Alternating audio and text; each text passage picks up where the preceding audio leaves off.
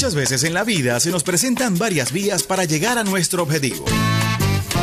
Y ella todas las mañanas nos muestra la mejor y la más acertada. No te me vas a escapar decidida, Derrotamos al diablo en la calle. espiritual, Con la bendición del comandante eterno, del comandante supremo de la revolución bolivariana, Hugo Rafael Chávez Frías. y sin pelos en la lengua. No vamos a permitir bochinche. Quien se coma la luz, muchachos, ¿qué pasa? Isbemar Jiménez nos dará las herramientas precisas para tomar una Nosotros sí estamos muy claros, vía alterna. Sobre todo en la mañana. Todos los lunes, miércoles y viernes nos nutrirá con análisis y con el toque tropical que la caracteriza. Besito de coco con piña, qué rico. Vía Alterna. Vía Alterna. Transmitido por Salsa Caribe 102.3 FM y el Sistema Radio Nacional de Venezuela. Con Vía Alterna. Recorriendo la patria. Quítate de la vía, Perico,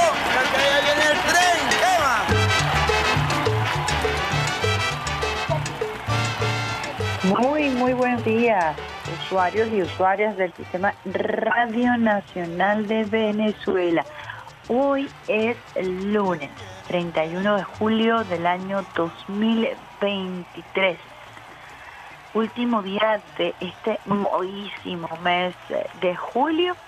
Arrancamos la mañana con el pie izquierdo de la mano en el corazón. En la consola, el gran pulpo Alexander Brazón, quienes siguieron la transmisión vía streaming, vía YouTube, vía Instagram del aniversario 87 del año del Radio Nacional de Venezuela, pudieron conocer el rostro del pulpo Alexander Brazón, quien estuvo acompañándonos como parte del equipo del Sistema Radio Nacional de Venezuela, que el día sábado, sábado celebró su cumpleaños número 87 con diversas actividades, programación, grupos musicales, recordando las voces emblemáticas, las voces inolvidables, pero sobre todo hablando de lo que se está construyendo y lo que está por venir en esta multiplataforma del Sistema Radio Nacional de Venezuela. Ya el pulpo Alexander Brazón preparó cafecito directamente de- desde Río Caribe para el mundo, un cafecito que tiene un aroma muy particular porque él tiene un secreto y es que lo voy a compartir con ustedes. Le coloca, entre otras cositas, clavitos de especie al cafecito directamente de Oriente para el mundo. Le gusta comerse una arepita con una sardinita. En fin, un desayuno oriental para todos nosotros a esta hora, al inicio de tu mañana, hoy lunes 31 de julio, cuando son las 7 y 17 minutos. Les habla Isbemar Jiménez, como siempre esperando contar con la bendición de Dios, la bendición del comandante eterno, el comandante supremo de la Revolución Bolivariana, Hugo Rafael Chávez Frías, quien nos acompaña todos los días desde el cuartel 4 de febrero con su llamarada eterna, llamarada que es escoltada por la gloriosa Milicia Nacional Bolivariana, por millones de venezolanos y venezolanas quienes todos los días ratificamos nuestro juramento de lealtad.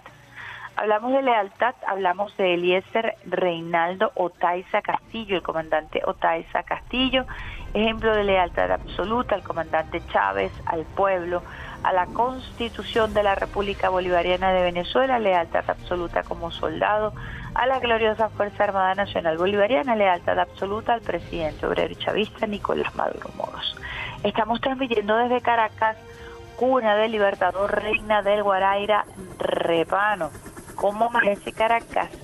Amanece parcialmente nublada con algunos destellos de luz solar y ya comienzan a aparecer a esta hora luego de una noche lluviosa aquí en la región capital. Según el reporte del INAMET, Instituto Nacional de Meteorología e Hidrología, que se encuentra en su cuenta en la red social Twitter, Venezuela amanece con núcleos convectivos de rápida evolución, generadores de lluvia o chubascos, actividad eléctrica, posibles destellos azules y eventuales ráfagas de viento en áreas del estado Sucre, Anzuategui, región insular, Bolívar, Amazonas y Zulia. El resto del territorio nacional se aprecia con nubosidad fragmentada. Este es el reporte del Instituto Nacional de Meteorología e Hidrología a esta hora. El reporte más tempranito, más eh, o el reporte inicial del día de hoy nos eh, indica que sobre el territorio nacional se encuentra la onda tropical número 24 y está por ingresar la onda tropical número 25. Recordemos que se tiene estimado alrededor de 65 ondas tropicales para este año. Importante nosotros hacerle seguimiento al Instituto Nacional de Meteorología y a toda la estructura de la gestión nacional de riesgo que se encarga de atender cualquier eventualidad que se produce en esta temporada de lluvia y nos mantienen informados e informadas a propósito de las lluvias, del calentamiento global en todo el territorio nacional y el presidente Nicolás Maduro Moros ha ordenado que se continúe trabajando de manera mancomunada con el Poder Popular organizado del Sistema Nacional de Gestión de, de Riesgo, Protección Civil, para garantizar el máximo acompañamiento, la máxima protección al pueblo venezolano. Hay todo un trabajo que se viene realizando, por ejemplo, en la zona del sur del lago, por la cantidad de ríos, eh, por las crecientes que se han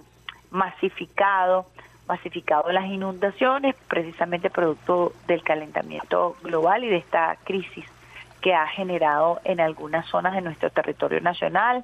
También ocurre lo propio en el estado Bolívar. Hay toda una estructura eh, haciéndole seguimiento al comportamiento del cambio climático y su impacto en estas regiones del país. Les recordamos entonces que hoy es 31 de julio. Hay algunas efemérides importantes que queremos compartir con ustedes, usuarios y usuarias del Sistema Radio Nacional de Venezuela, para arrancar la mañana con una visión histórica de lo que es este 31 de julio, como lo decíamos, una semana muy movida, 24 de julio, celebramos el eh, aniversario número 240, el cumpleaños del Padre Libertador, pero también el, el bicentenario de la batalla naval del lago, con muchísimas actividades que nos permiten recordar cuán definitiva fue esta batalla para alcanzar la libertad perpetua de nuestro territorio, pero además para consolidar lo que fue la campaña del sur del padre libertador Simón Bolívar. También nosotros recordamos el pasado 26 de julio, el aniversario número 47 del asesinato de Jorge Rodríguez, uno de los líderes socialistas más importantes de este país, que surge de las luchas estudiantiles y que se encargó con su pensamiento, con su pensamiento, eh, no solo buscar caminos que nos permitieran trabajar desde la política, sino que buscó siempre la unión del pueblo venezolano para llegar al poder, para lograr los cambios paradigmáticos importantes y romper con el pacto de puntos de punto fijo, fundador además de eh, la Liga Socialista, un referente que fue torturado durante dos días, tres días y que fue asesinado por los cuerpos represores de Acción Democrática. Sin embargo, su legado es y siempre será que el socialismo se conquista peleando, que siempre debemos tener resiliencia, lucha, que debemos trabajar de manera consciente, de, manera sistemática para defender la patria. Nosotros estuvimos también esta semana pasada eh, conmemorando el natalicio de otro gigante, de Hugo Chávez Frías, el comandante eterno, su cumpleaños número 69, con programaciones especiales todos estos días en el Sistema Radio Nacional de Venezuela y el sábado pasado celebramos los 87 años de la decana de la radiodifusión en nuestro país, Radio Nacional de Venezuela. Eh, estuvimos eh, en los espacios libres de Radio Nacional de Venezuela llevando terapia gratuita de acompañamiento a los jóvenes, eh, terapias de autoestima, de metas, de logros, en una actividad sumamente hermosa eh, reconocemos, por supuesto, y agradecemos el trabajo de Maya Terapia y de su grupo. Maya Terapia tiene un programa todos los viernes a partir de las 8 de la noche, precisamente orientado a terapias para las poblaciones más vulnerables. El día de hoy estamos recordando, por ejemplo, la batalla de Taguanes, el llano de Cojedes presenció una de las batallas más decisivas para la libertad venezolana. Sobre ella se batieron eh, dos ejércitos en tenaz lucha en el transcurso de seis horas de combate, que resultó eh, un triunfo para Simón Bolívar, para los patriotas, dando ya así por cerrada la etapa de la campaña al admirable con un triunfo extraordinario de nuestro ejército libertador. También la batalla Mata 7. El objetivo de Morillo era tomar el portachuelo que se encontraba entre la Asunción y Tacarigua. Las tropas patriotas obstaculizan la marcha de los realistas. Un día como hoy, en el año 2004, se inició la misión Barrio Adentro deportivos. De entonces, a través de esta misión, se ha promovido la práctica del ejercicio físico, el empleo del tiempo libre, la capacitación de promotores deportivos y la sana recreación de niños, jóvenes y adultos.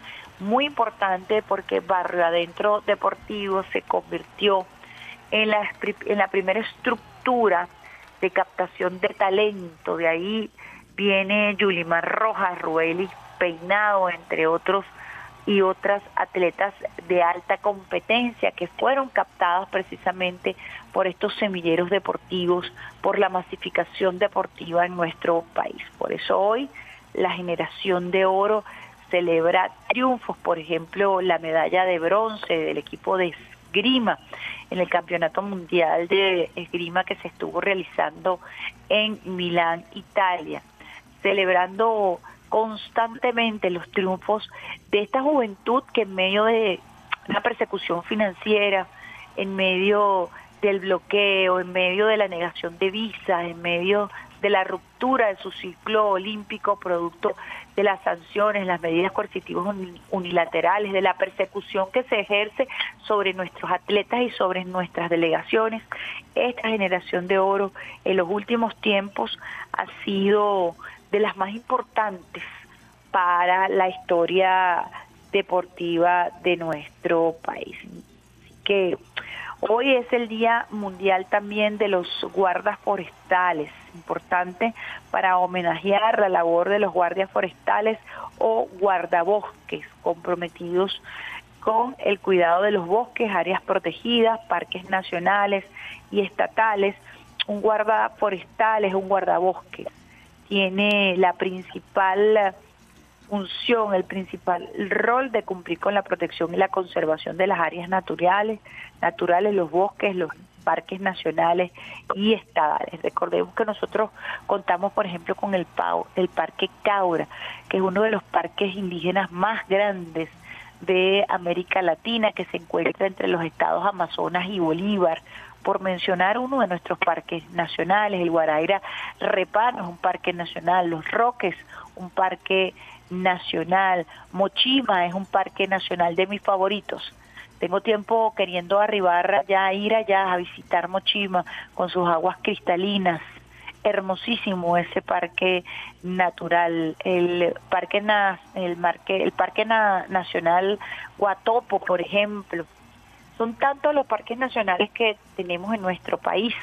Y hemos visto en los últimos tiempos el incremento, a pesar de la carnalla mediática, de un gran grupo de eh, influencers, de gestores de redes que han decidido venir al país a conocer nuestras bellezas naturales. Y hay una explosión porque no solamente reconocen los parajes turísticos hermosísimos de nuestro país, cómo nuestro país se ha venido formando y preparando en la recepción del turismo nacional e internacional, sino que además coinciden todos estos eh, eh, comunicadores digitales que Venezuela tiene el mejor pueblo del mundo. Patrick viaja es uno de los más recientes. Recordemos que él anunció que recorrería el país y ha sido espectacular verlo visitar el estado Apure, verlo visitar el, el estado Aragua,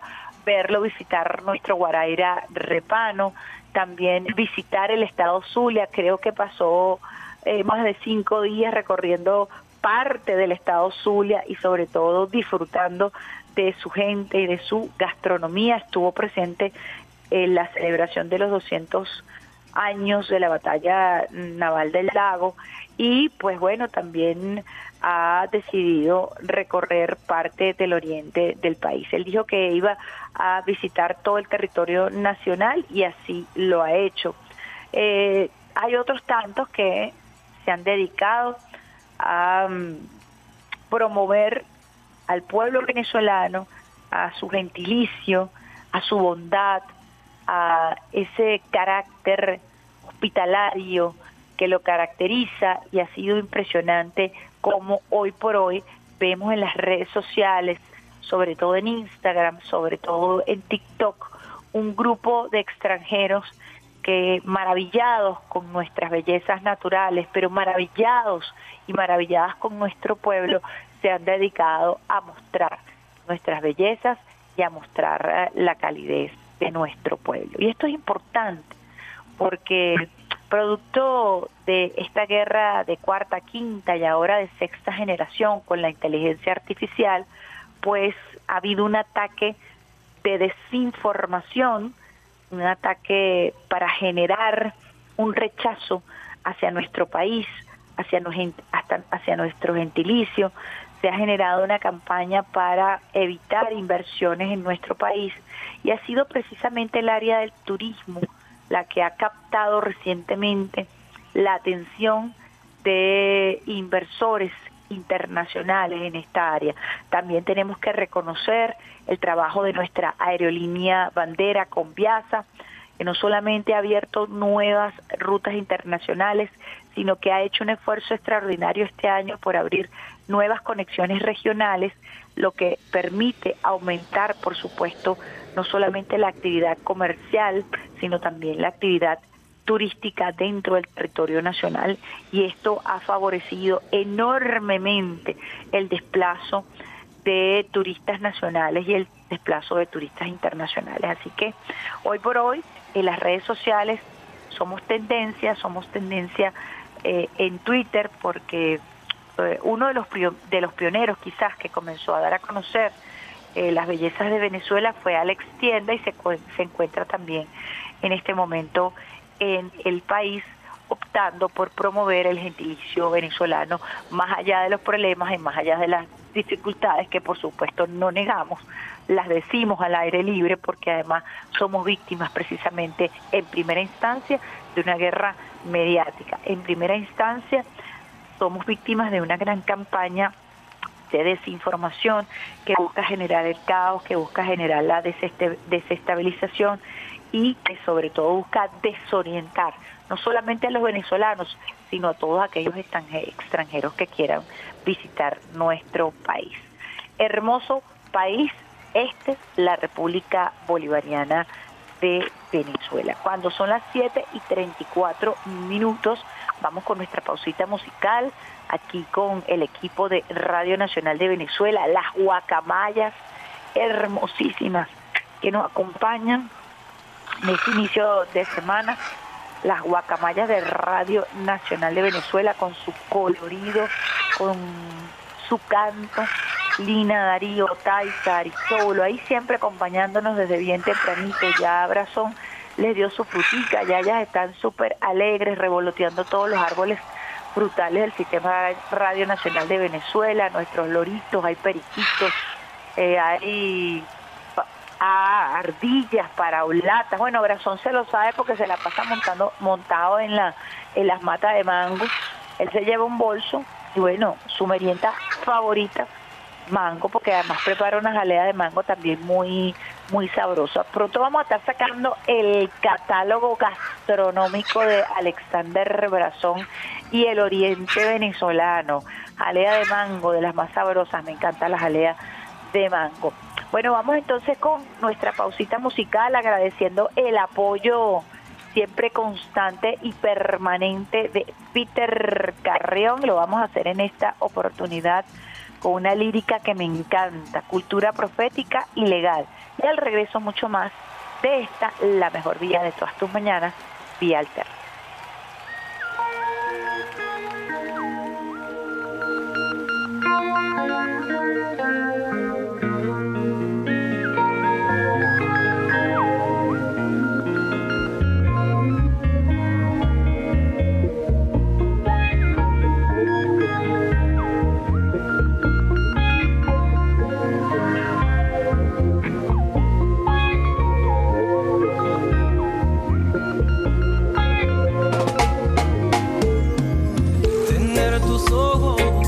Debe ser ilegal. Y más si cuando miras solo inspiras a pecar esa sonrisa peculiar de jugar a tentar letal. Esos dotes que si sabes cómo usar para matar. Te has armado de forma perfecta para hacerme agonizar. Esta muerte lenta mientras tu boca violenta revienta de mi boca como un rayo, una tormenta. Tus manos calientan piel solo de rozarla. Mis manos van jugando a conocer tu espalda con toda la calma. Se alarga la delicia en expedición hacia tus nalgas. Y no hay más que una sola versión, una sola muestra total de perfección. Llenas de luz la habitación con tus brillos de neón y yo trabajo suelto ese último botón que son tan solo las doce y no se escuchan voces, solo gemidos finos, sonidos del goce. Y para cerrar la noche con broche de oro yo te llego al oído y susurro este coro. Eso no fue nada,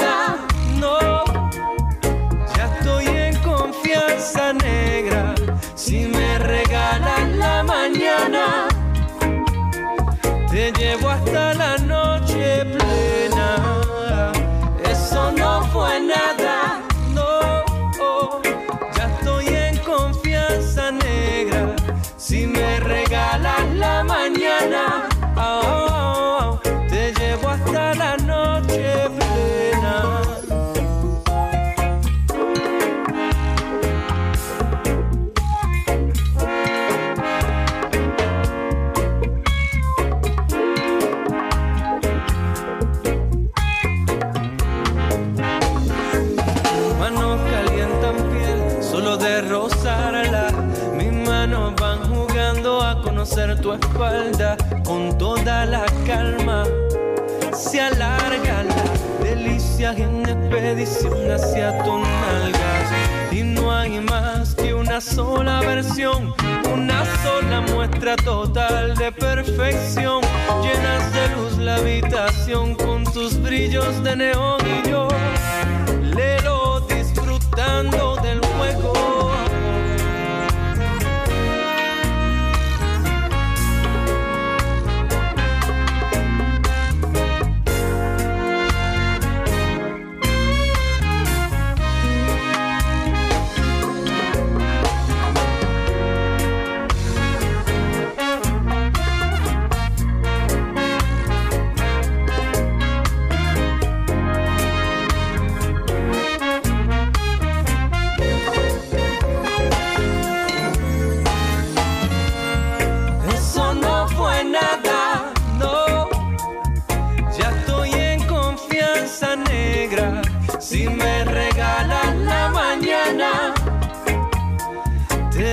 hasta la noche plena. Eso no nada.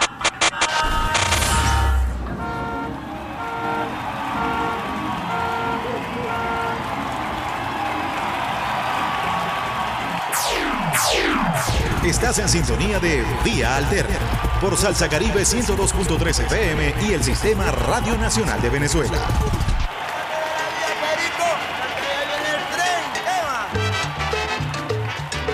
Son las 7 y 40 minutos eh, en este programa que arranca la mañana con buena música, mejor información, una lluvia de besitos de coco con piña. Si quieres le puedes agregar un toquecito de chocolate venezolano. Chocolate negro me encanta.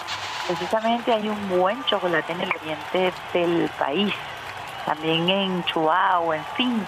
Eh, tanto el café como el chocolate venezolano se están convirtiendo en marcas importantísimas en el mundo de las especialidades del café, en el mundo de las especialidades de- del cacao. Venezuela siempre ha producido uno de los mejores cacaos del mundo. De hecho, su primera producción eh, a nivel de importación y exportación, perdón, ha sido precisamente el rudo del chocolate, del cacao. Y así es reconocido. Usted va, por ejemplo, a Bruselas, en donde hay una gran industria de fabricación de chocolate, y usted va a encontrar ahí chocolate de especialidad venezolano. Lo mismo lo va a hacer en Suiza, reconociéndose este como uno de los mejores chocolates del mundo. Hay que disfrutar ese chocolate. Mientras menos azúcar tenga, mejor para la salud.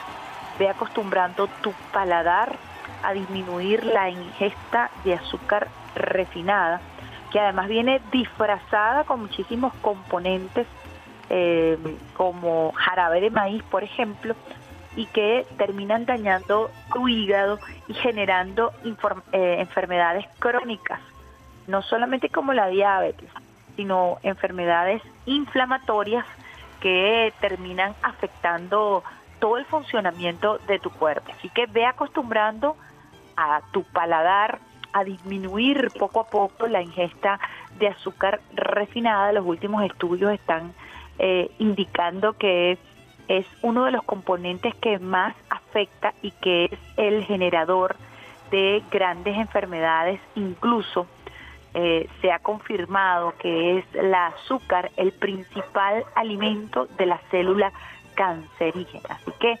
disminuye eh, poco a poco hasta lograr una mínima, un mínimo consumo, si fuera posible eliminarlo de manera absoluta, la ingesta de azúcar refinada, que es conocida como la causante de las enfermedades modernas, sobre todo a partir de los años 50 cuando comienza el procesamiento de alimentos, esto para conservarlos más tiempo en, la nevera, en el refrigerador, se le agregan una especie de eh, diversa gama de productos conservantes que son totalmente dañinos para la salud, son un veneno para la salud.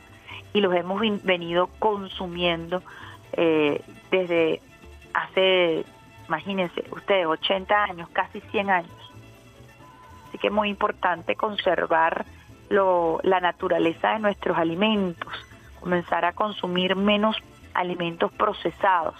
Hay todo un despertar científico, neurocientífico, que ha obligado a mirar hacia la nutrición, que, olvida, que ha obligado a mirar a una medicina holística integral que no solamente ataque el síntoma o que ataque la enfermedad, sino que busque realmente cuál es su causa para tratar de eliminarla por completo y no tratarla a través de fármacos que se convierten en una especie de paliativo, pero que hacen que permanezca constantemente la enfermedad o la patología. Muchos investigadores se han dedicado a esta visión holística de la salud y es muy importante porque efectivamente el cuerpo funciona de esa manera. Hay una conectividad entre todo el organismo, la homeostasis, el equilibrio del funcionamiento del cuerpo, que no solamente es físico, sino que también es espiritual. Y en este sentido, abordarlo de esa manera nos permite garantizar su mejor funcionamiento. Esto tampoco es algo novedoso. Los griegos y los clásicos entendían que se tenía que trabajar la mente y el cuerpo. Por ejemplo, los estoicos, que es una rama del pensamiento filosófico, donde Séneca, Marco Aurelio, Marco Aurelio tuvieron este, griegos y romanos, porque los romanos son los que finalmente terminan trabajando esta corriente del pensamiento, aseguran que se debe entrenar al cuerpo para que pueda atender eh, la mente y no se distraiga. Entonces hay todo un componente holístico que se trabajaba, incluso de allí el surgimiento de las Olimpiadas, de allí el surgimiento del estudio de la anatomía y las importantes esculturas que surgen en el movimiento conocido como el movimiento del humanismo, con el renacimiento, el centro de la humanidad, el hombre, centro que pudiera estarse desplazando en estos momentos peligrosamente hacia la eh, inteligencia artificial que estaría desplazando eh, los principios básicos del humanismo lo que se conoce abiertamente como el pensamiento occidental, pero que no es solamente occidental, porque los chinos y la medicina china han venido tratando al cuerpo y a la mente, primero que incluso eh, los clásicos y el renacimiento y lo que se conoció como el humanismo. Es más, ellos han mantenido y sostenido todo lo que tiene que ver con eh, la medicina homeopática, el uso de las plantas fundamentalmente. Y recuerdo a propósito de estos comentarios que hacemos, cómo el protocolo para atender el COVID-19 contemplaba una serie de eh, plantas que contribuirían al, fortalecimiento del sistema em, inmunológico. Por eso plantas como, en el caso de Venezuela, el orégano orejón, eh, plantas que nos eh, ayudan a potenciar el sistema inmunológico. El consumo, por ejemplo, de aceite de coco natural, la sustitución de todos estos aceites refinados, ya sea de maíz, ya sea de soya, ya sea de canola, eh, que son realmente también un veneno y los sustituyes, por ejemplo, por aceite de oliva o aceite de coco, que en nuestro país es muchísimo más accesible y es muchísimo más eh, accesible en tanto se produce aquí y accesible en tanto al precio. Hay toda una revisión de los parámetros de nutrición en nuestro país y vamos a estar conversando más adelante sobre estos elementos y sobre la revisión necesaria que los nuevos tiempos hacen sobre la medicina tradicional o la medicina oficial o la medicina que convive o que puede perfectamente convivir con esta nueva visión, pero que nos obliga a nosotros a reflexionar desde la ingesta de nuestros alimentos, desde el funcionamiento de nuestra microbiótica, cómo se procesan los alimentos en nuestro cuerpo, cómo nuestro intestino eh, nuestro estómago trabajan en función de la obtención de la mayor cantidad de nutrientes para proteger el funcionamiento del cuerpo y para evitar enfermedades crónicas. Así que es muy importante que nosotros nos pongamos al día sobre esta materia, que también busquemos fuentes confiables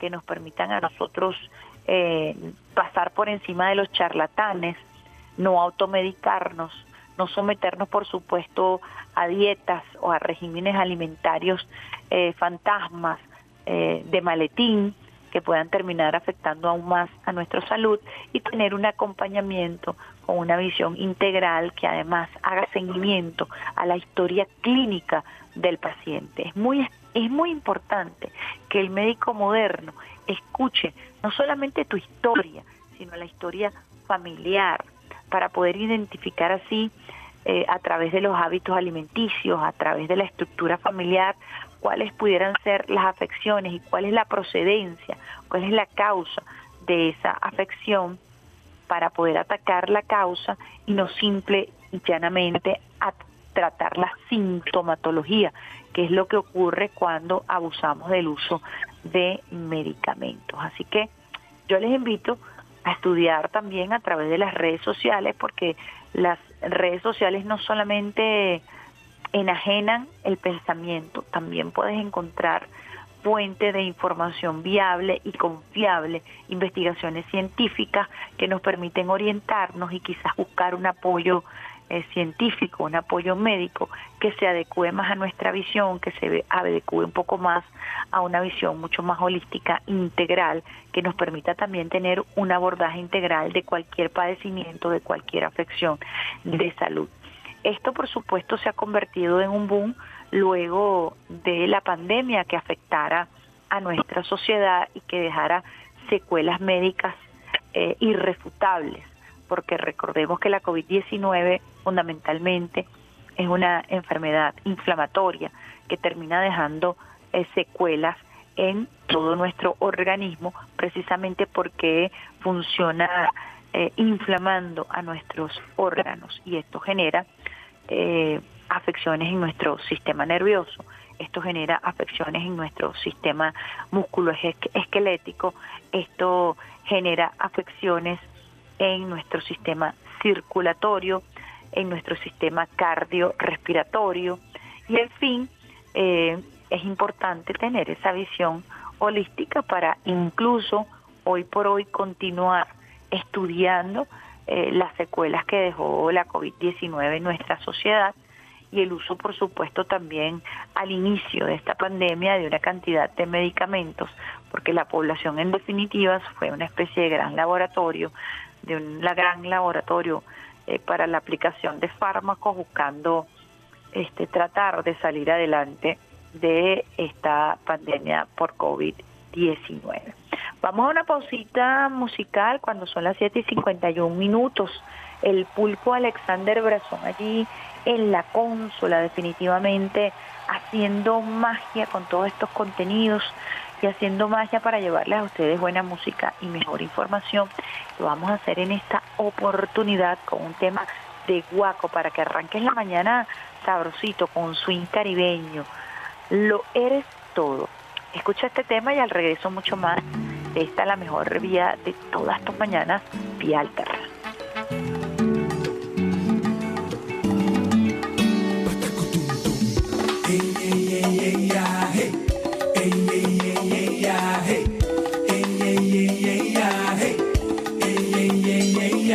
Somos tan diferentes, pero a la vez la envidia de gente que no soporta que nuestro amor sea verdadero. Hay una que otra vez que hemos discutido, pero normal cuando dos se aman hay pocas nueces y tanto. Perfecto, que no te digo a todo momento que te amo tanto, que eres la reina de mis deseos, pero quiero que sepas que eres más, mucho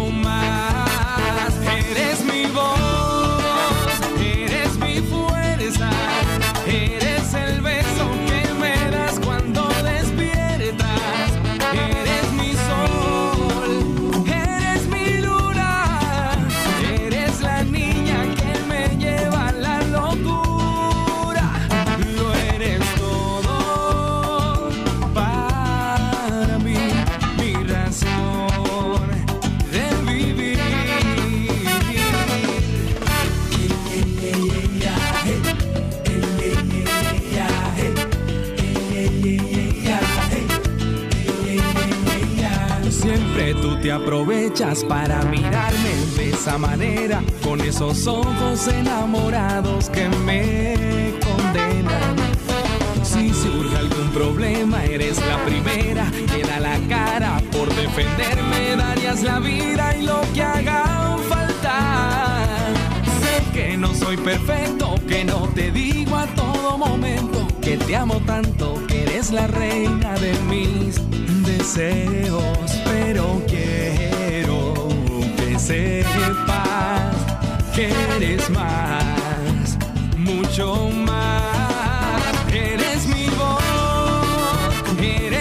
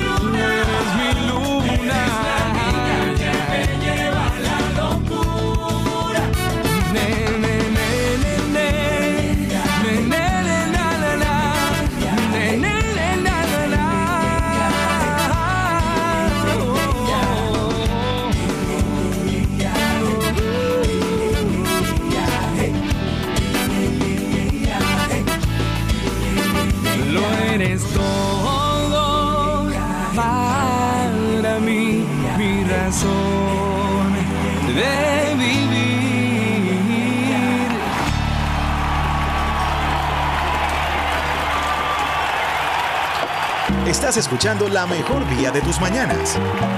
Vía Alterna. Vía. Con Isbe Mar Jiménez. Quítate de la vía, Perico, porque ya viene el tren. ¡Eva! Continuamos en esta la mejor vida de todas tus mañanas, vía alterna por el Sistema Radio Nacional de Venezuela, más de 80 señales en todo el territorio nacional. El pulpo Alexander Brazón en la consola y quien les habla hasta ahora Isbemar Jiménez. Estábamos hablando de eh, una nueva tendencia a nivel de salud, a nivel del ejercicio de la medicina, que tiene como pilar fundamental la nutrición y una visión mucho más holística para el tratamiento de enfermedades crónicas. Y tenemos al hilo telefónico a la presidenta del Instituto Nacional de Nutrición, Marilyn de Luca, de Luca, para conversar con nosotros en este su programa Vía Alterna. Buenos días, presidenta. Hola, ¿cómo estás, Isbemar? Saludos a todos los, los y las usuarias de este medio. Gracias por la invitación y bueno, eh, felicitarte también por anotarte en la onda de orientar sobre la mejor alimentación, que es la alimentación consciente. Así es, y creo que el primer paso de alimentación consciente, yo siempre lo digo, el primer acto de soberanía que hacemos los seres humanos y en este caso los venezolanos y las venezolanas que estamos hablando de alimentación consciente y vamos a, explicar eh, más adelante bien el término, arranca con la lactancia materna. Yo quisiera que habláramos un poco de eso, de la importancia que el Instituto Nacional de, de Nutrición le ha dado a la promoción de la lactancia materna. Y efectivamente, Isbemar, primero aquí en Venezuela, con la llegada de la Revolución Bolivariana, decretamos la lactancia materna como el primer acto de soberanía alimentaria, entendiendo esto como la autodeterminación de decidir qué mejores alimentos eh, seleccionar, consumir, y en el caso de los niños y niñas, qué mejor alimento eh, poder suministrarles para un adecuado crecimiento y desarrollo como es la lactancia materna.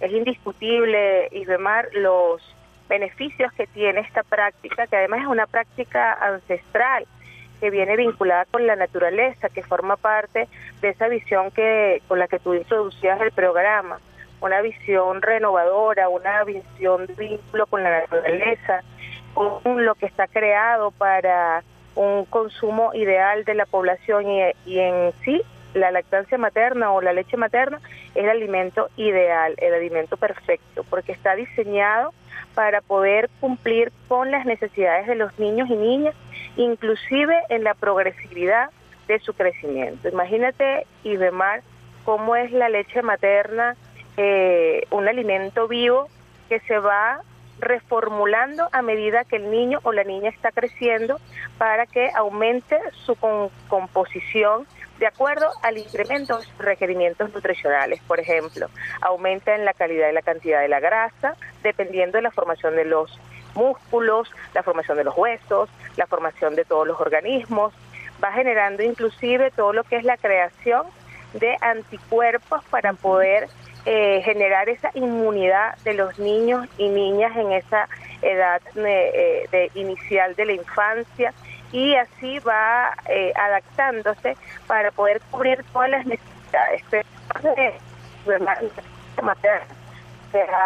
eh, eh, genera todo tiene que ver con un, un ciudadano, una ciudadana de paz, porque esa relación afectiva entre el niño o la niña y la madre va generando un proceso de estabilidad, vista psicológico.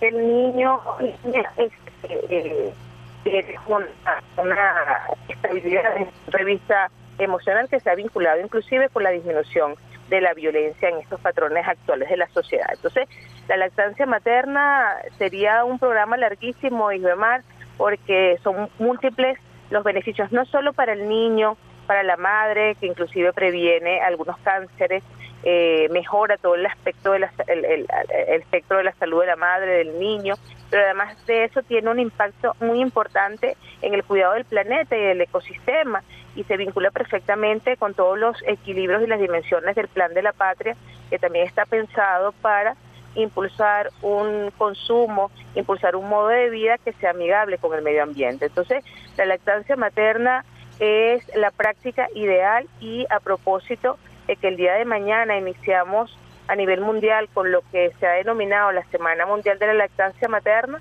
recordarle a la audiencia, al público que nos escucha, es muy importante perseverar en el mensaje de que todas las mujeres pueden amamantar. Quizás los primeros días, Isbemar, comento porque no todo color de rosa, por supuesto. Los primeros días pueden haber algunas dificultades, hay madres que se les dificulta por la posición en la que colocan al niño o niña por la técnica que utilizan, un mal agarre, etcétera, pero eh, es fácilmente superable con acompañamiento, con apoyo, con conciencia, con voluntad. Eh, y en este momento es muy es fundamental que todos y todas nos unamos en función de impulsar una práctica tan maravillosa. Importante también decirte rápidamente, Isbemar, este, siendo muy responsable con el tiempo, no, para eso estamos, para escuchar y promover.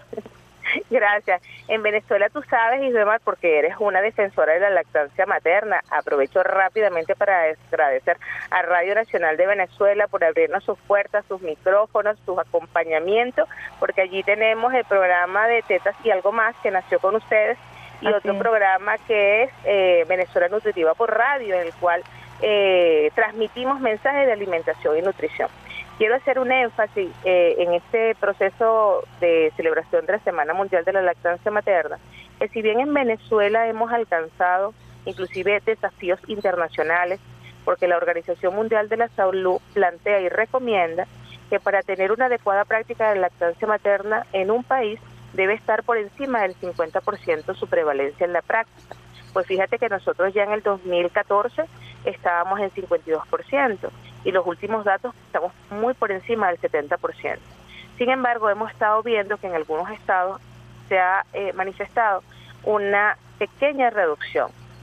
No podemos decir que hay una tendencia a la baja, no podemos decirlo, pero sí vimos unos puntitos este, de disminución. Entonces creo que eh, es muy importante seguir eh, enfatizando en los mensajes, en el llamado a la importancia de la lactancia materna, a la información de las madres, los padres, la familia. Las abuelas son importantísimas, Ibemar, las mamás que nos acompañan este, para poder eh, ayudar sobre todo, acompañar, aconsejar, orientar y proteger este a, a la madre en el proceso de lactancia materna. Como bien dice la presidenta del Instituto Nacional de Nutrición, es un tema que merece toda nuestra atención y que nosotros no tenemos ningún problema en abordarlo desde diferentes aristas porque hubo una generación que fue atacada para que dejara de amamantar.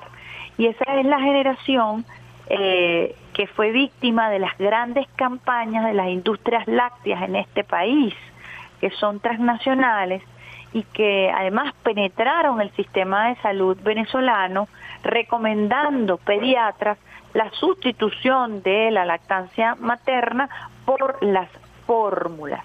Y esto se convirtió en una práctica que tiene una incidencia en la salud de los que hoy eh, quizás son adultos entre los 40 y los 50 años con padecimientos de enfermedades crónicas como la diabetes y las alergias. Es decir, que nuestro pueblo fue víctima de una campaña para el destete eh, prematuro eh, con toda una intencionalidad y esto tenemos que decirlo para también adelantarnos a estas campañas que son de industria eh, de franquicias tan amplias, tan conocidas y tan poderosas como, como la Nestlé, por ejemplo. Así es, este, Isbemar. Eh, lamentablemente en el patrón de consumo, no solo de Venezuela, sino muchos de los países de la Mundial. región, están eh, ampliamente influenciados por la plataforma de mercadotecnia de las grandes transnacionales de alimentos, que ven la alimentación y la nutrición netamente como una mercancía, eh, que ha sido una, una lucha que en la revolución bolivariana, en nuestro gobierno hemos dado para concientizar a la población en torno a la preferencia de sus alimentos.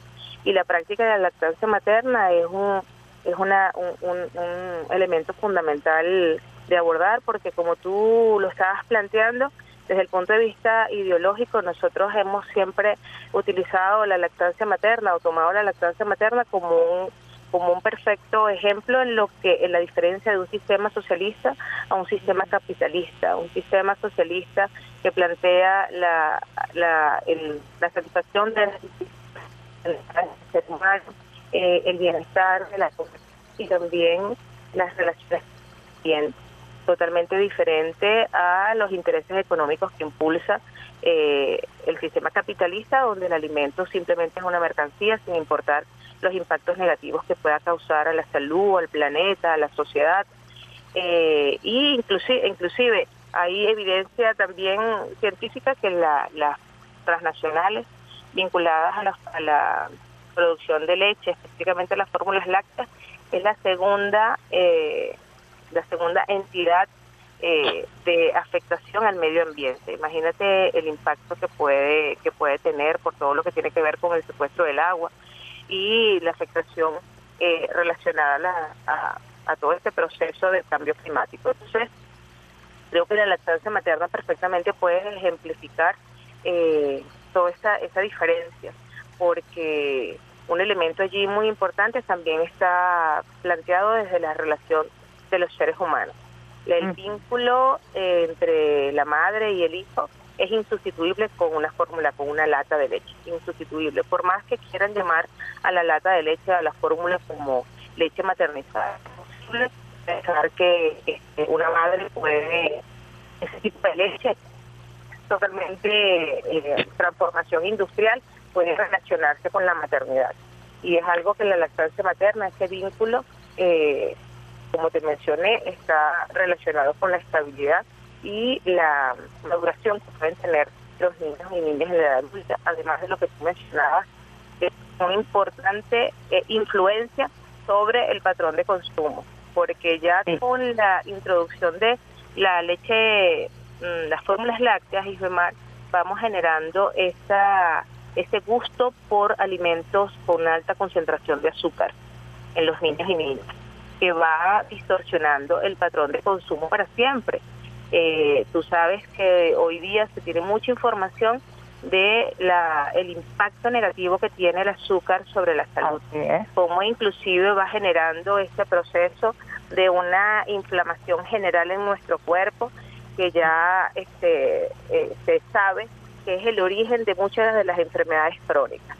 Y a partir de este primer instante de vida, en que empezamos a introducir alimentos no naturales, sino alimentos artificiales, y una carga potente de azúcar que va moldeando lo que tiene que ver con la paliatividad este, y el gusto de los niños y niñas y ese placer adictivo por el azúcar que va a ser muy difícil en la adulta cambiarlo.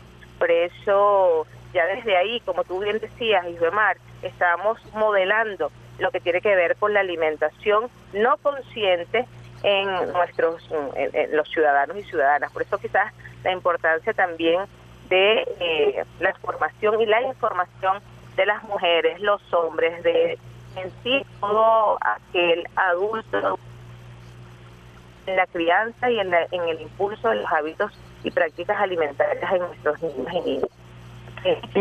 Que yo siempre digo que el, primer acto de colonización de las grandes transnacionales es la colonización de las papilas gustativas, porque en estos procesos eh, que inician de manera muy temprana, cuando se sustituye la lactancia materna, comienza ese proceso como usted lo describía, yo le digo de colonización de las papilas gustativas porque ya comienza a formarse un vínculo, se sustituye el vínculo afectivo nutricional eh, que nos ofrece la lactancia materna por ese vínculo con el azúcar, con las fórmulas y con otros ingredientes químicos que muy bien, como usted dice, van a determinar eh, definiendo los patrones de consumo y nos van a hacer efectivamente adictos al azúcar y a otros tantos alimentos que no son precisamente los naturales.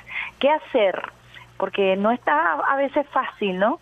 Competir con las transnacionales, eh, con la propaganda, con se habla de que las industrias vinculadas a, todo el, mundo de las fórmulas eh, lácteas eh, también son de las empresas, luego de la empresa armamentista, la que mayor mercadeo y publicidad tiene en el mundo.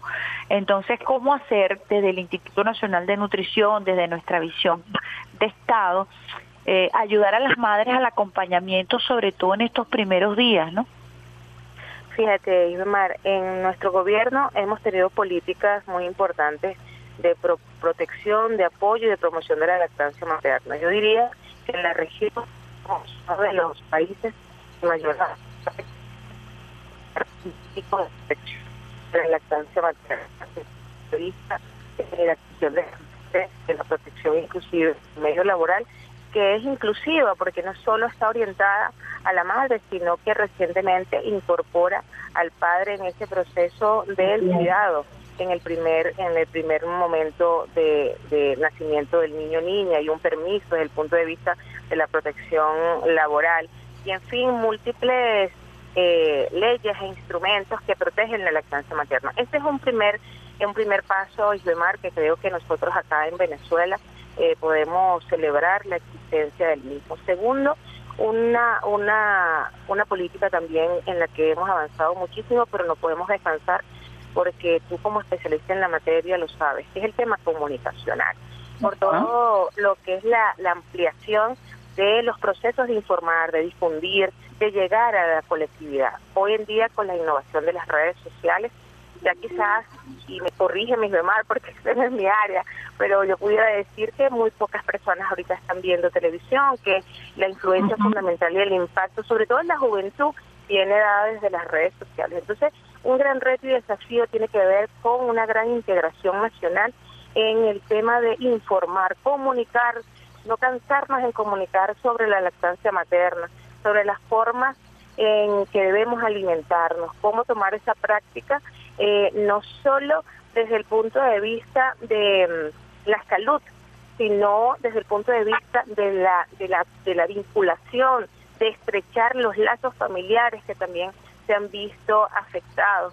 Porque tú decías algo muy muy bonito, esa, esa relación es única y maravillosa. Fíjate que, que podemos decir que el niño o niña cuando está en el vientre de la madre se siente protegido a través de ese ambiente maravilloso interno.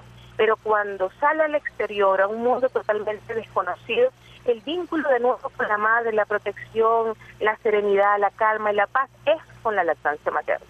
Empezamos a sustituir esa relación del cordón umbilical con este, el pecho, la mama de la madre. Entonces, Eh, creo que desde el punto de vista de las relaciones afectivas, desde el amor, eh, desde la paz, desde la serenidad, también de esa nueva visión de buscar eh, la paz interior, el bienestar, desde el punto de vista de las relaciones sociales, hay que orientar el tema de la lactancia materna. Entonces yo diría, y Isbemar, como un segundo proceso en el que sí hemos avanzado, porque hay mucha difusión e información de la lactancia materna, pero nos queda muchísimo en el tema comunicacional, seguir informando.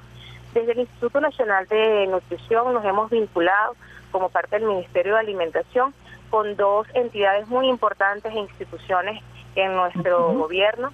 Llevan la batuta también en la promoción, apoyo y protección de la lactancia materna, como lo es el Ministerio del Poder Popular para la Salud, del Poder Popular para la Mujer. Se ha conformado, el presidente de la República conformó lo que es el órgano superior del Plan Parto Humanizado de Lactancia Materna, que es un, plan bellísimo, en el cual este, se suman también las comunas, somos el movimiento Somos Venezuela, con la intención de darle una, un proceso de saldo organizativo territorial también muy importante y está como una tercera visión y remar que es el tema de la socialización y la organización desde el punto de vista comunitario. Y ahí surgen las promotoras de, la, de parto humanizado y lactancia materna, que es una, una expresión y movimiento eh, de la organización de mujeres y hay inclusión de hombres también, que eh, atienden, acompañan a las mujeres desde el punto de vista del territorio y allí se genera todo ese proceso de, de lo que tú mencionabas, la descolonización del pensamiento, desaprender para volver a aprender, incluyendo a un factor muy importante como las abuelas, porque las abuelas, es correcto. esa abuela Mar, ahí está las abuelas de mis hijas, mi mamá, son el resultado de lo que tú mencionaste, ese impacto poderosísimo que tuvo en los años 50, 60, este, de, de, del arraigo en Venezuela, la instalación en Venezuela y en el mundo, este proceso de globalización en Mar, que fue influido mm, por las plataformas de mercadotecnia de las grandes industrias de las fórmulas lácteas y allí se formó la cultura del tetero. Entonces todavía tenemos ese acompañamiento de esa visión y esos mitos que se, se, transmiten de que el niño no queda satisfecho con la teta, de que este solo el tetero puede satisfacer las necesidades del niño o niña, que si está flaquito, este porque la leche no lo alimenta, entonces eh, se Claro, porque además Marilyn se asoció estéticamente, pues esto es un tema apasionante. Y yo, bueno, como promotora de la lactancia materna, pues eh, creo que es fundamental, se asoció la sanidad, la, la, la salud del niño, se asoció con la obesidad, porque tú veías a un bebé Herbert y era un bebé gordo, entonces eso era por la ingesta de azúcar, ¿no? Que venía con la famosa compota que también se sumaba a la fórmula láctea.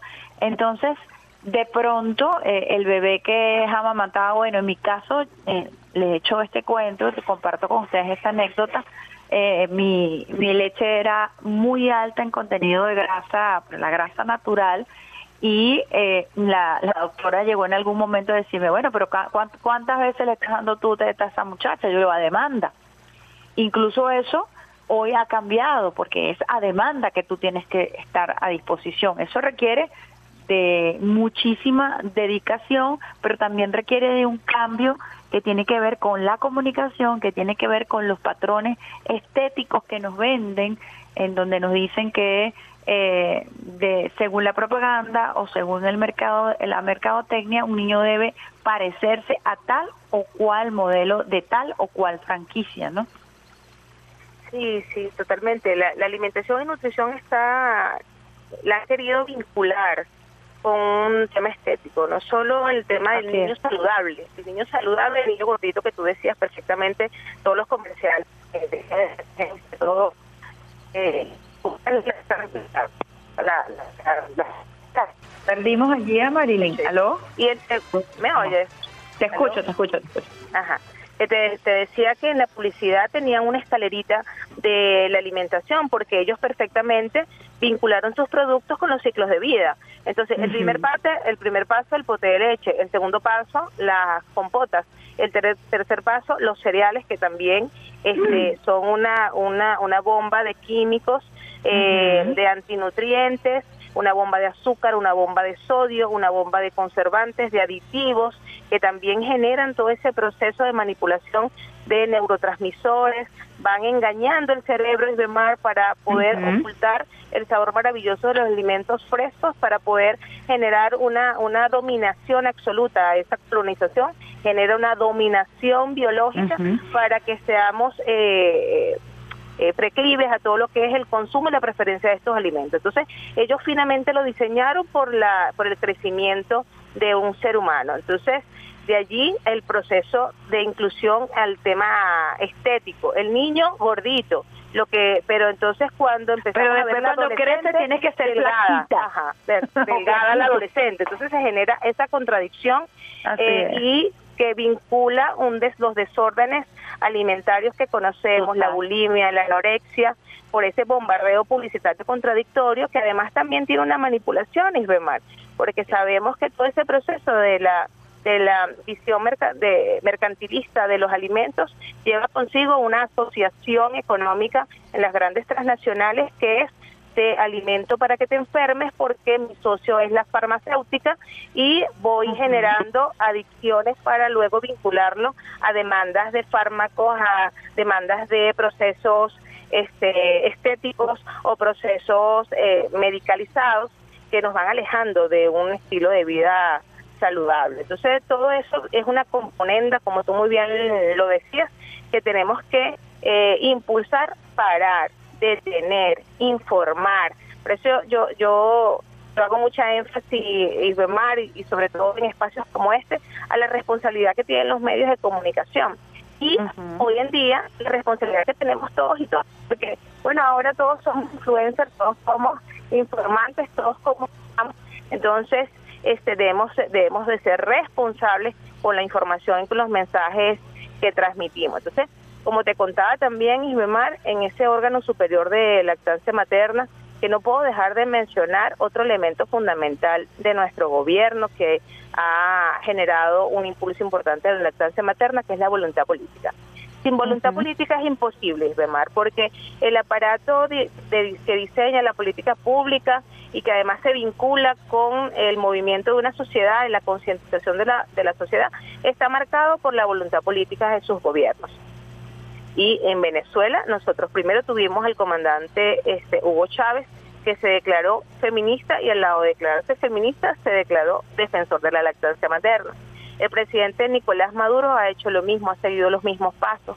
Eh, se ha declarado protector de la mujer embarazada, protector de la mujer que amamanta y por ello el impulso del plan parto humanizado y lactancia materna en el cual, eh, como te decía, hay una eh, poderosa maquinaria comunitaria para acompañar a la madre y este año nos estamos planteando, IFEMAR, eh, seguir enfatizando lo que son los la, la plataforma de protección de la madre trabajadora. Mm. Eh, si bien tenemos una ley que acompaña, creemos que es muy importante eh, incidir desde el punto de vista del mensaje, de la visibilización, el proceso, la responsabilidad que tienen eh, en las instancias, en los espacios laborales para brindarle ese apoyo a la madre en el proceso de la lactancia materna. Estamos impulsando lo que son las salas de amamantamiento, los espacios laborales, eh, impulsando también la creación y la formación de promotoras y promotores en las instituciones que acompañan a la mujer primero cuando está embarazada, porque eso también nos ayuda a que el punto y círculo pueda generar ese red, esa ruta de embarazo, pero un embarazo consciente, un embarazo humanizado, donde el primer eh, proceso que, que, que se haga desde el punto de vista de eh, el nacimiento del niño sea la incorporación al pecho de la madre que se llama el apego temprano para que se genere de inmediato ese vínculo con el pecho y de allí la lactancia materna. Entonces, eh, en este momento tú nos estamos haciendo para seguir enfatizando en la promoción de la lactancia materna, vamos por esa vamos por esa orientación. Seguimos creyendo seguimos creyendo en la concientización y demás y de ahí rápidamente me empato con, con otra cosa que quiero aprovechar este espacio y mencionarte, que es la campaña Agarra Datos Come 4S, ha sido una política que ha impulsado nuestro presidente Nicolás Maduro, que es el Ministerio de Alimentación, a la la alimentación, una alimentación que en Venezuela estamos proponiendo con elementos que debe eh, el patrón de consumo o la orientación y preferencia para la selección de alimentos. Una alimentación que sea sana y sana, alimentos sanos, eh, los nutrientes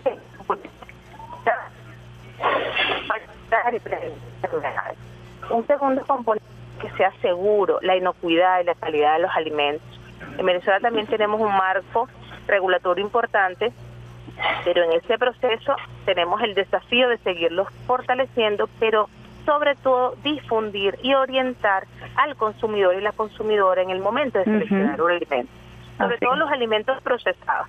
Una alimentación consciente ideal es aquella que tiene un 80% de incorporación de alimentos frescos. Pero bueno, quizás este es un desafío y un reto este, que nos estamos eh, colocando a mediano y a largo plazo, porque tenemos mucha influencia de los alimentos procesados. Así es.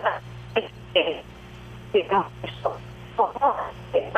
vamos haciendo progresivo eh, en, en lo que tiene que ver con la selección de los alimentos. Entonces, en esta parte de lo, de lo seguro, y cómo impulsamos eh, la creación, o la, no, no, la creación no es el término, pero cómo impulsamos ese consumidor y consumidora consciente que cuando toma un alimento puede eh, chequear eh, qué componentes tiene, cuáles son los ingredientes, revisar la etiqueta de los alimentos procesados es un avance para, para una alimentación consciente. En el tema de sabroso, ¿por qué un alimento sabroso? Tú y yo desde hace ratico en este programa hemos estado hablando de cómo nos dominan a través del sabor, de los, de los sentidos, nos dominan para la preferencia de los alimentos. Entonces, cuando nosotros, por ejemplo, en nuestra historia este, de la nutrición, cuando promocionamos el consumo de ensaladas, cuando promocionamos el consumo de frutas, muchas personas nos ven raro porque dicen, bueno, inclusive está ese, ese refrán, bueno, yo no soy chivo para estar comiendo monte. ¿Tú has oído eso? Sí, claro. Entonces, pareciera que cuando hablamos de esos alimentos frescos, esos alimentos altamente nutritivos, estamos hablando de alimentos eh, que se relacionan a lo eh, a, lo no agradable, a lo que no es placentero, a un alimento que no es sabroso, a lo aburrido, a lo aburrido, a lo que no no no genera deseo ni placer. Entonces estamos tratando de que enfoque de alimentación 4S, sana, segura, sabrosa. En el término y el enfoque sabroso es desaprender, es descolonizar, es eh, impulsar el conocimiento y a través del conocimiento preparaciones y opciones deliciosas para reencontrarnos con el maravilloso sabor de los alimentos frescos. No hay nada más rico que un mango ahorita que estamos en temporada. No se puede relacionar Exactamente. Cómo aprender a comer esos alimentos y cómo de manera consciente sentir la felicidad de, de cómo nos los agradece nuestro cuerpo. Entonces ese es uno de los retos. Y por último, la S de soberano. Soberano, ¿por qué? Porque en Venezuela tenemos la, la virtud, eh, Ibemar, de, de tener una biodiversidad maravillosa en el tema de la variedad de los alimentos. Entonces, eh, podemos avanzar hacia el autoabastecimiento de nuestras necesidades alimentarias y nutricionales si impulsamos el consumo de lo nuestro. Más en este momento que estamos mostrando una recuperación heroica del tema económico vinculado con la producción. No podemos avanzar en producción, Isbemar, si no enseñamos a comer lo que producimos.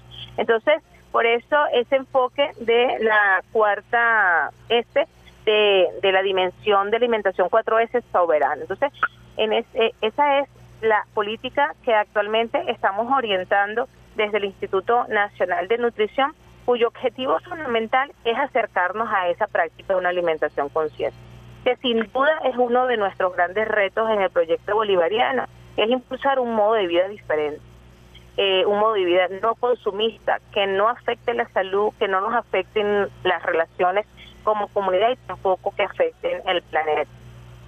Un poco lo que también decías, eh, un, ciudadano sano, ¿no? Un niño sano, un hombre, una mujer sana, eh, viene acompañado de manera transversal de todos estos programas que ciertamente requieren mayor eh, masificación informativa porque tienen que ver con la conformación de nuestro núcleo familiar inmediato, sea como lo consideremos, en donde sí, las abuelas tienen un rol fundamental, pero también el padre tiene un rol fundamental y eso nos permite a nosotros abordar de manera amorosa, pero también de manera concreta la salud de nuestra familia y del pueblo venezolano. Estamos hablando de la prevención, estamos hablando de evitar enfermedades crónicas y eso tiene que ver con la fuerza de nuestra población, la, posibilidad de tener una población sana, ¿no? Sí, así es. De hecho, em, el tema de lo que te hablaba de la alimentación consciente como nuestro nuestro desafío eh, fundamental, estratégico, eh, en este enfoque que te mencionaba de las, de las cuatro S tiene una orientación de, de cómo conocer, cómo practicar, cómo seleccionar los alimentos vinculado a eso, a la prevención, vinculado a la promoción de la salud, eh, vinculado a conocer los efectos que esos alimentos pueden generar en nuestro cuerpo y cómo puede generarlo en los niños de la casa y cómo lo genera también en la embarazada de la casa pero también cómo afecta el abuelo o la abuela de la casa. O sea, cómo vamos conociendo nuestra progresividad este, como seres humanos y cómo hay siempre una necesidad específica de los alimentos. Por ejemplo, parte la, nuestra campaña, Isbemar, tú me decías también cómo hacemos para ir impulsando cada vez eh, hábitos eh, saludables. Bueno, nuestra campaña plantea siete datos. En Agarra Datos, come 4S, siete datos. Datos vinculados con uno, quizás va a ser muy difícil, Isbamar, en corto plazo que nosotros nos planteemos eh, la disminución absoluta de eh, alimentos no saludables.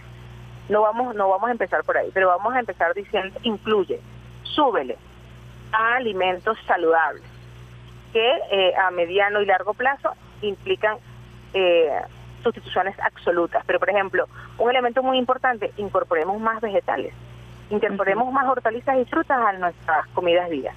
Súbele a las, a las ensaladas, súbele al consumo de las frutas.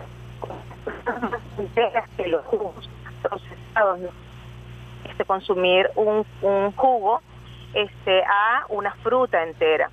Eh, hablamos de, bueno, no elimines totalmente, pero bájale al azúcar, bájale a la sal, bájale a las grasas incluye, estamos incorporando y concientizando sobre algo que hemos denominado los superalimentos, que no son más que alimentos funcionales, alimentos que además forman parte de nuestra ancestralidad, este, Ibemar, porque lo que estamos es rescatando la sabiduría de la naturaleza. La sabiduría también, aquí reivindicamos a las abuelas, Ibemar, la sabiduría de nuestras abuelas, de nuestros abuelos, de nuestros sabios, con nuestros viejitos y viejitas. Entonces, estamos impulsando con mucha fuerza los prebióticos y los probióticos, porque son este, alimentos funcionales muy fáciles inclusive de adquirir, de consumir. Esto lo encontramos en el yogur, pero también estamos promoviendo dos eh, fermentados como es el kéfir y la kombucha, que son organismos vivos que fácilmente es, través de la donación de estas cepas podemos reducir muy sencillo en nuestras casas y podemos tener ese beneficio maravilloso de estos alimentos eh, claro. porque lo que estamos viviendo hoy en día, Isbemar, es una inflamación masiva en nuestro cuerpo. Crónica. Esa, exactamente. Esa información, esa inflamación crónica en nuestro cuerpo que a veces no nos damos cuenta, este, porque se relaciona la inflamación cuando nos damos un golpe, cuando tenemos una herida, etcétera. Pero no sabemos que nuestro cuerpo es sensible a inflamarse cada uno de nuestros organismos, nuestras células, nuestros tejidos, por lo que le estamos metiendo a nuestro cuerpo, por lo que ingerimos, por lo que consumimos. Entonces, todos esos alimentos procesados, las gaseosas, y demás, todo lo que nosotros consideramos que puede ser un placer, está vinculado eh, con este proceso de inflamación en nuestro cuerpo. Y estos alimentos que promocionamos como superalimentos, que son alimentos funcionales como los que ya me mencioné, eh, van generando una reducción y una disminución de esa inflamación y por ende no solo el bienestar en salud, sino la, la prevención de las enfermedades. Son prácticas hay que hay que decirle a los muchachos que nos enseñen a hacer kéfir y cambucho porque además también hay una industria que comienza a crecer en torno a esto porque evidentemente al haber un despertar hay quienes van a querer mercantilizar. Entonces, bueno, sabemos un poquito más del yogur, pero de la cambucha y del kéfir no conocemos mucho. Apenas ahora es que, que se está como que mercantilizando a través del marketing digital y algunas cosas, ¿no? Entonces es importante empoderarnos. Yo les propongo que nos enseñen a hacer kéfir y cambucha ahí en el programa Venezuela Nutritiva. Claro, Mar, tenemos ese reto. Bueno, en ese sentido, dándole implementación y territorialización a, a, los datos de la campaña, en la Feria del Campo Soberano, que es una política de seguridad y soberanía alimentaria del gobierno bolivariano, que fundamentalmente son los fines de semana a nivel nacional, que tenemos un punto verde de la campaña 4S orientando no solo todos los elementos que incluir, que disminuir, sino cómo enseñamos a preparar estos alimentos funcionales que son muy sencillos y demás y que también no solo rescatan nuestras tradiciones, sino que impulsa la integración, la visión como colectividad, porque eh, a partir de eh, la donación de estas cepas para poder generar estos alimentos fermentados, se da esa relación entre la comunidad, cómo nos entreayudamos para poder tener una, una mejor alimentación. Entonces, bueno, esos son el, elementos que... Sí, y Marilyn, fíjate que, que la alimentación, yo lo conversaba con mi hija en estos días, el hecho de comer está vinculado a la socialización, está vinculado al hecho de, de buscar encontrarnos en familia. Cuando vamos al Día de la Madre, al Día del Padre, siempre buscamos sentarnos en una mesa. Ahora, desde esta alimentación consciente, ¿cómo nos vamos a plantear ese compartir familiar, no? Fíjate que qué hermoso lo que el alimento puede hacer para la familia y también cuán peligroso puede ser cuando es manipulado o cuando nos imponen estos patrones de consumo. Entonces creo que, es una labor hermosa eh, sentarnos a, replantearnos como familia eh, estos retos que has dicho. Creo que no se puede hacer en lo individual, creo que tiene que ser un abordaje familiar para que todos podamos este recuperar esas prácticas ancestrales. Hoy está la harina de, plátano, la harina de yuca. ¿Recuerdas cuando el comandante Chávez planteaba aquello? Y bueno, había una burla, por supuesto, por parte de, de, las grandes empresas. Hoy por hoy, pues es la harina que se recomienda, eh, la harina de yuca, la harina de plátano, que no es otra cosa sino la harina que consumían nuestros ancestros en nuestras tierras, eh, plantearnos el ocumo como una posibilidad de carbohidrato, ¿no? Eh, entonces es muy importante, eh, como decíamos en este caso, reivindicar a los abuelos y a las abuelas, reivindicar nuestras costumbres ancestrales que tienen que ver con el consumo de otras harinas que no son el trigo, que no son harinas que este, vienen incluso intervenidas con, con con semillas modificadas y que bueno, estamos hablando de la harina de yuca y la harina de, de, plátano como una opción, ¿no? Perdimos ahí la comunicación con Marilyn en ese momento y, bien interesante este tema, fíjense que lo abordamos al, al inicio como una reflexión, pero aquí lo estamos escuchando como una política de Estado, de cómo el Estado se está sentando a planificar desde el alimento, desde esa tierra maravillosa que hoy por hoy nos está brindando los insumos necesarios para poder alimentar a, los venezolanos y las venezolanas de manera autosustentable y cómo desde allí práctica una sale una parte, una política de Estado para garantizar la salud del pueblo venezolano. Bueno, ya perdimos el contacto con Marilyn a propósito de este interesante abordaje que tenemos, comer sano, comer sabroso y comer soberano. Nosotros tenemos Venezuela Nutritiva, un espacio que se dedica precisamente desde Radio Nacional de Venezuela a promover comer sano, comer sabroso y comer soberano, aprovechar los alimentos de temporada, eh, comenzar una práctica culinaria que sea atractiva, que nos permita a nosotros arrancar con productos de temporada, que nos permita a nosotros ser además estéticamente, presentar un plato estéticamente eh, atractivo y que nos invite, por supuesto, a consumir lo nuestro y a iniciar todos estos procesos eh, de desprendernos de los alimentos procesados, de desprendernos de los químicos y de volver a comer comida natural, comer la comida que, que nos da la madre tierra, que en definitiva fue lo que eh, consumíamos hace unos 50, 70, 80 quizás 80 años atrás, reivindicando nuestras prácticas eh, culinarias. Así que de verdad, mm, agradecemos muchísimo estas eh, líneas, estos datos, eh, como dice Marilyn De Luca, quien es la presidenta del Instituto Nacional de Nutrición, agarra datos. A Marilyn te perdimos por un momento, pero queremos que hagamos un cierre espectacular a propósito de, de todos estos temas transversales que tocamos. Yo te propongo desde, desde Radio Nacional de Venezuela no solamente seguir impulsando, sino que convertirnos en un punto y círculo para trabajar todo lo que tiene que ver con, con esta política, para prestar nuestros espacios, para promover todo lo que tiene que ver con el acompañamiento de la lactancia materna, el parto humanizado y por supuesto toda esta estrategia que tiene que ver con la alimentación consciente.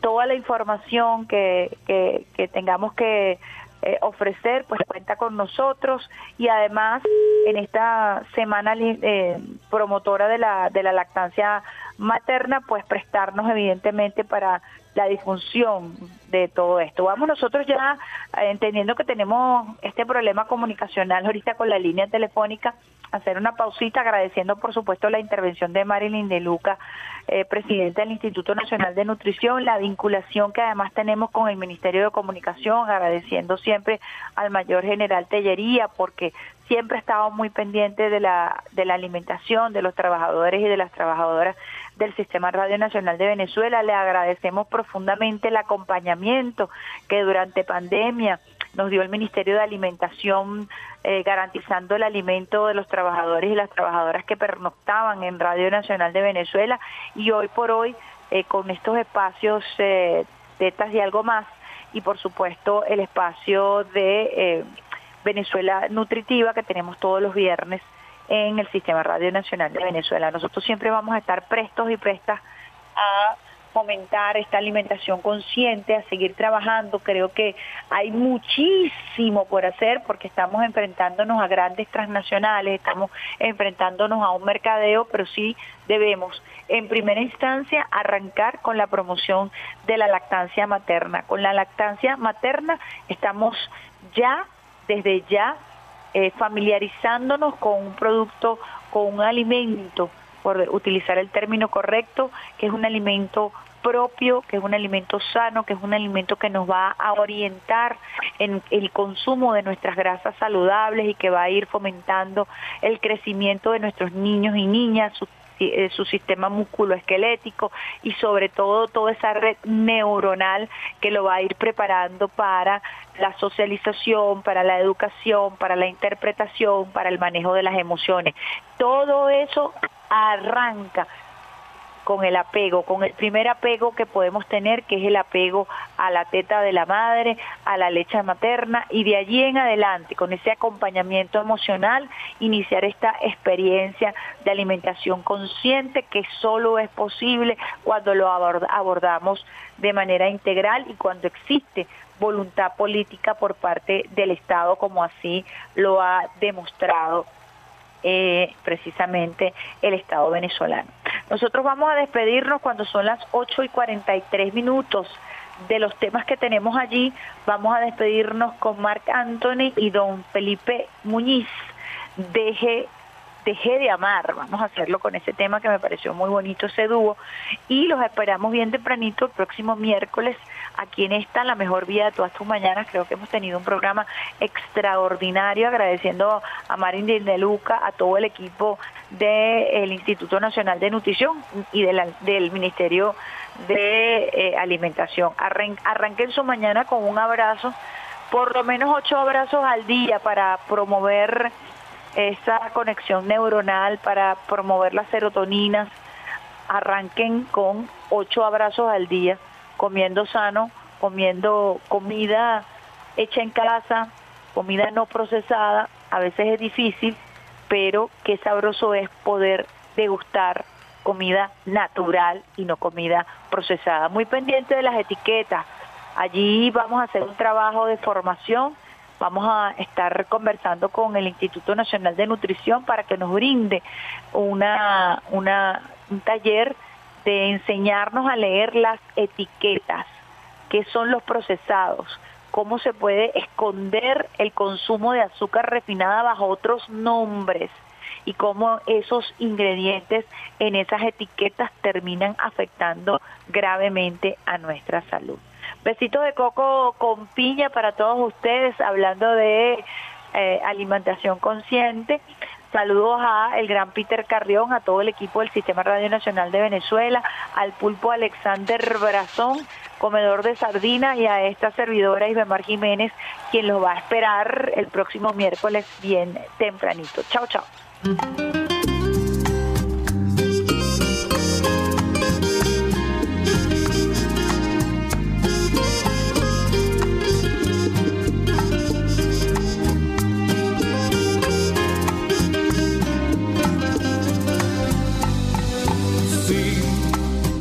Seguro que no pienso como antes lo hacía en ti. Pues mi vida está tan llena de detalles y mil cosas que me obligan a olvidarte sin saber que fuiste tú. Esa mujer que amé, ay, pero hoy te has cruzado en un camino que mi mente encontró, añorando esos recuerdos que me incitaron al amor. Y descubro entre las cosas que dejaste ya de ser, esa mujer que amé. Descubro con tristeza que ha cambiado mi pensar y que soy un hombre solo que ahora vive por vivir. Que no encuentra el placer ni en la caricia ni en el beso, porque dejó de amar. Ese poeta enamorado que llenó la vida de poesías y mil versos. Ese romántico sincero que un día por amor dijo mujer te quiero.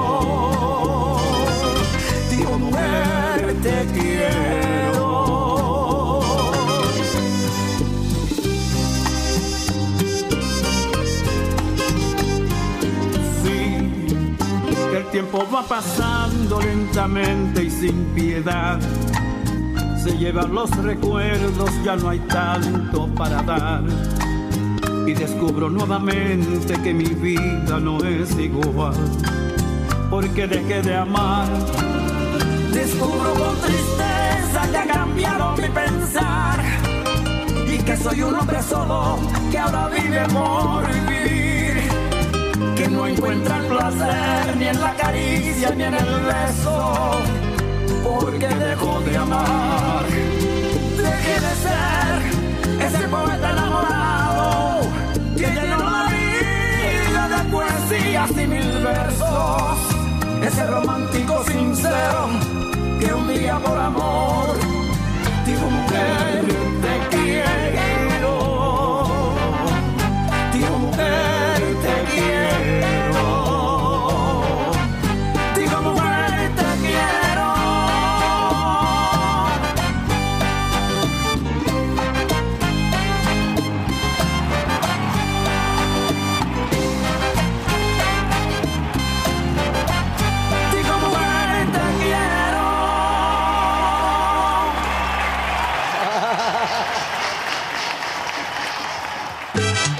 Hasta aquí la vía más rápida para comenzar la mañana.